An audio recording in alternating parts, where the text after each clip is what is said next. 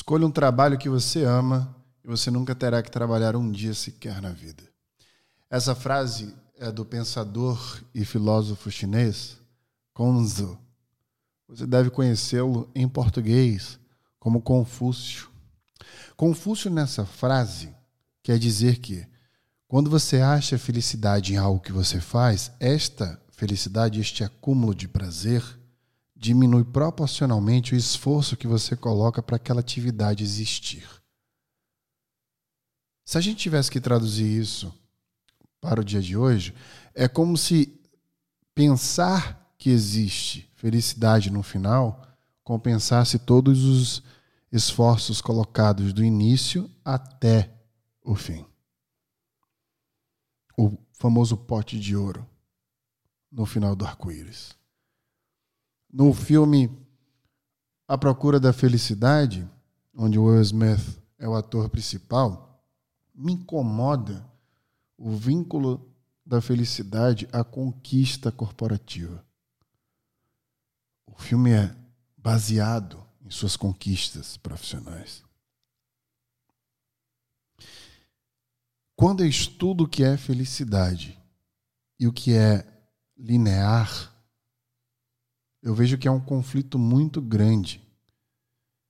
E eu entendo que nós fomos ensinados a algo que a gente sequer questiona a sua existência. É por isso que no No Brain Again Cast de hoje nós vamos entender o porquê que não existe felicidade no trabalho.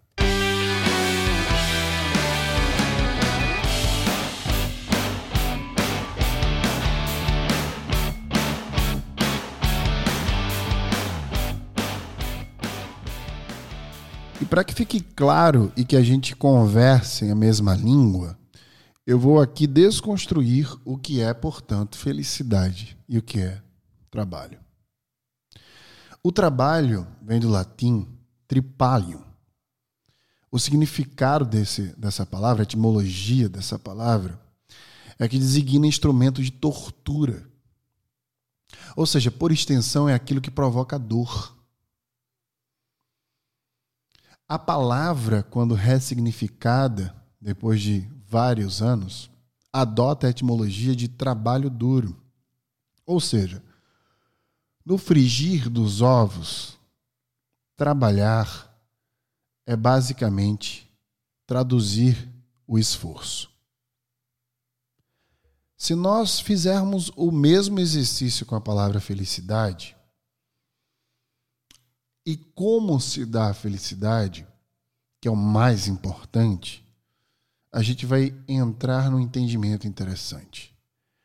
A sensação de felicidade é uma soma de quatro neurotransmissores que nos faz sentir prazer. A tão conhecida dopamina, a serotonina, a endorfina e oxitocina são os quatro principais neurotransmissores de prazer que, combinados numa secretação mútua, faz com que a gente sinta essa sensação de prazer. E não é uma sensação comum de prazer, porque ela vem combinada de sensações que se completam e nos provocam o que a gente chama de felicidade. Se nós pararmos para pensar na secretação hormonal e de neurotransmissor, a gente vai entender que nós estamos o tempo inteiro praticando várias atividades diferentes e pensando em milhares de coisas diferentes. Nós somos os únicos animais que vivemos em três tempos verbais: passado, presente e futuro formam a base do nosso pensamento. Nossas experiências e memórias, nossos anseios e desejos e o agora que nós temos que fazer. Isso nos traz uma sequência de estímulos que vão do medo ao estresse. Esses estímulos foram criados geneticamente involuntariamente pelo nosso cérebro para nos defender, para nos dar motivação, para nos fazer sobreviver e reproduzir. O próprio prazer foi criado por isso. Portanto, seria correto afirmar que felicidade é algo situacional, assim como a dor, assim como a tristeza, assim como o estresse.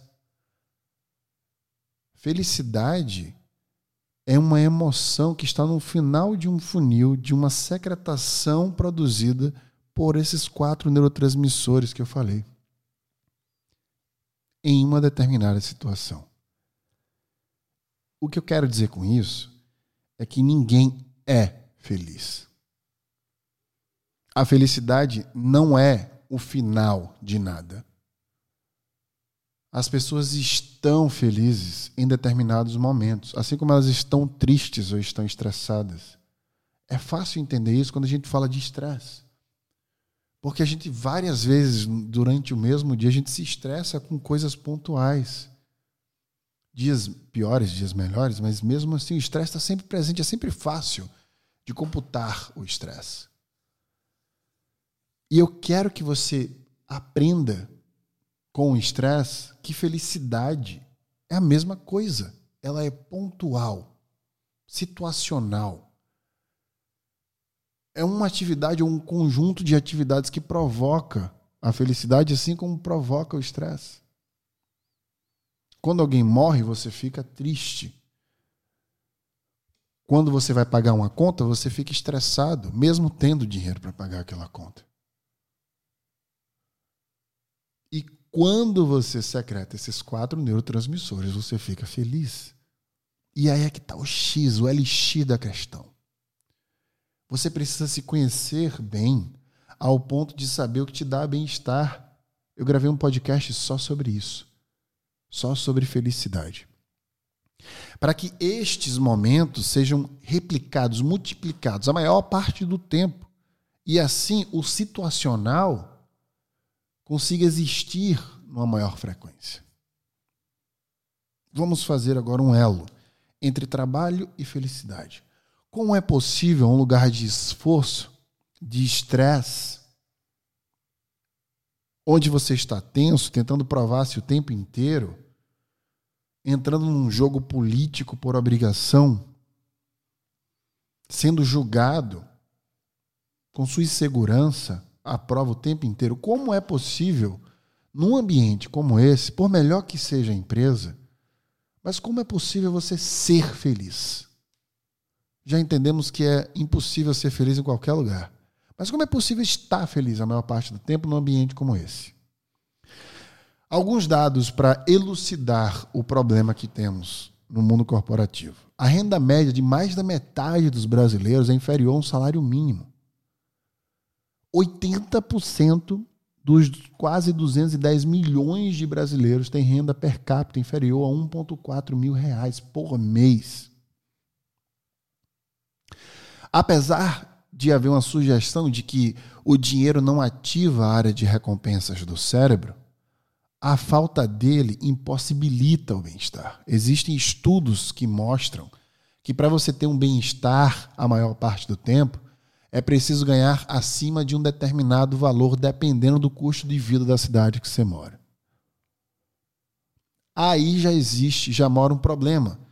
Eu estou sugerindo que 80% dos brasileiros não conseguiriam sequer provocar bem-estar devido ao trabalho porque eles sequer ganham o suficiente para entrar nesse estágio mental. Vamos trabalhar com os outros 20%, portanto. Qual que é o problema de 20% da população e buscar felicidade no trabalho? Como eu já falei, o trabalho é um lugar de esforço, de provação, é um lugar onde você vai o tempo inteiro para poder entregar alguma coisa para alguém que não é você mesmo avaliar o teu trabalho. Não há ser humano, a não ser que você seja um sociopata, que não se sinta mal, mesmo fazendo um bom trabalho, sabendo que alguém vai avaliar o seu trabalho. Você vai se sentir inseguro. Eu gravei um podcast chamando o título de Homo Inseguros, porque todos somos inseguros. E a insegurança traz o que? Cortisol, o hormônio do estresse. Agora eu vou falar para você como a gente muda a perspectiva e busca o bem-estar no trabalho sem necessariamente objetivar a felicidade. Eu estou sugerindo, e eu concordo com o artigo da Harvard Business Review postado no meu Instagram, Wesley Barbosa. Eu convido você para ver o meu último post desta semana, que fala justamente sobre isso. Vamos trocar o objetivo em buscar felicidade no trabalho pelo significado. O que, é que isso quer dizer? A partir de hoje, ao invés de você buscar ser feliz no que você faz no trabalho, busque sentido no que você faz. O que faz sentido para você no trabalho? Qual o sentido de trabalhar no que você trabalha? Qual o sentido de você trabalhar onde você trabalha? Tente responder primariamente essas perguntas. Quando você vai se achando dentro delas, quando for fazendo sentido o que você faz e onde você está, também fazer sentido, nós estamos dando mais passos em relação ao seu bem-estar. Mas aí não é buscar felicidade no trabalho, aí é buscar sentido. Faz sentido, eu estou aqui por estes motivos, existe este propósito. Agora, como eu ressignifico o que a gente está fazendo agora? Como eu consigo ressignificar o meu trabalho? Eu vou te dar aqui alguns passos que eu tirei do artigo da Harvard Business Review, que traz outros vários artigos com outros dados muito interessantes que eu coloquei neste artigo que eu mesmo escrevi no Instagram. Primeiro ponto, você precisa manter um diário de atividades. Você precisa priorizar este diário de atividades é para você saber o que te faz bem dentro do trabalho, o que dá sentido e o que não dá sentido. Eu falo todas as vezes aqui. É muito mais fácil você dar não para as coisas. De 10 coisas, você já deu não para 6, sobra 4. E fica mais fácil achar um sentido nessas quatro. Então mantenha um diário de atividades que faz sentido para você, vá buscando exercer elas. Busque transicionar para fazer aquelas atividades a maior parte do tempo. Dois, alinhe seus valores e ações ao escolher o que priorizar. Qual o valor de fazer aquilo? Por que eu estou fazendo isso? Que valor tem eu exercer esse tipo de trabalho? Eu já achei propósito em diferentes empresas que trabalhei. Por mais distante que elas pareciam do meu propósito, eu sempre tentava buscar sentido nas coisas que eu fazia. Isso me trazia um bem-estar enorme. Mesmo que seja como gestor, ajudar a carreira das pessoas e criar um plano de carreira para elas.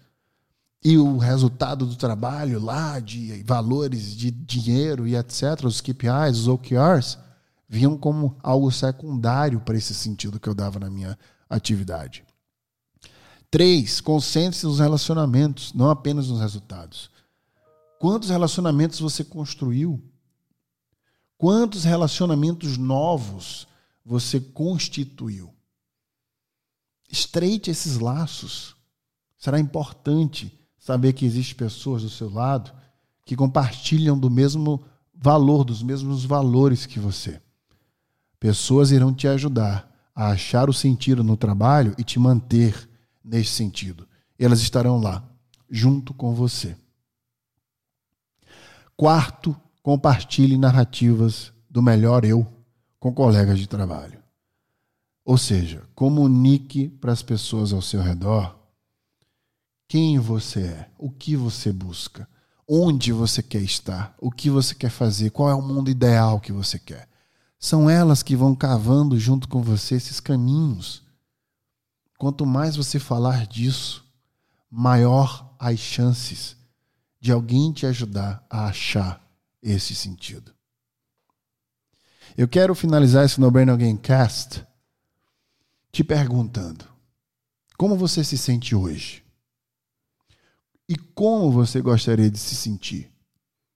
Qual é a distância entre como você está se sentindo hoje e como você gostaria de se sentir? Isso vai dar um peso do quão distante ou não você está do sentido que existe em fazer o que você está fazendo agora. Seu tempo deve ser quando? Quando diria como diria Vinícius de Moraes. não se. Um dia, quando você se sente bem, quando você consegue se sentir dentro de um bem-estar, naquele dia é como se você tivesse se conquistado. Então seria certo dizer que um dia sem sentido e sem bem-estar é um dia perdido e irrecuperável. Está na hora de você parar de procrastinar a sua própria existência.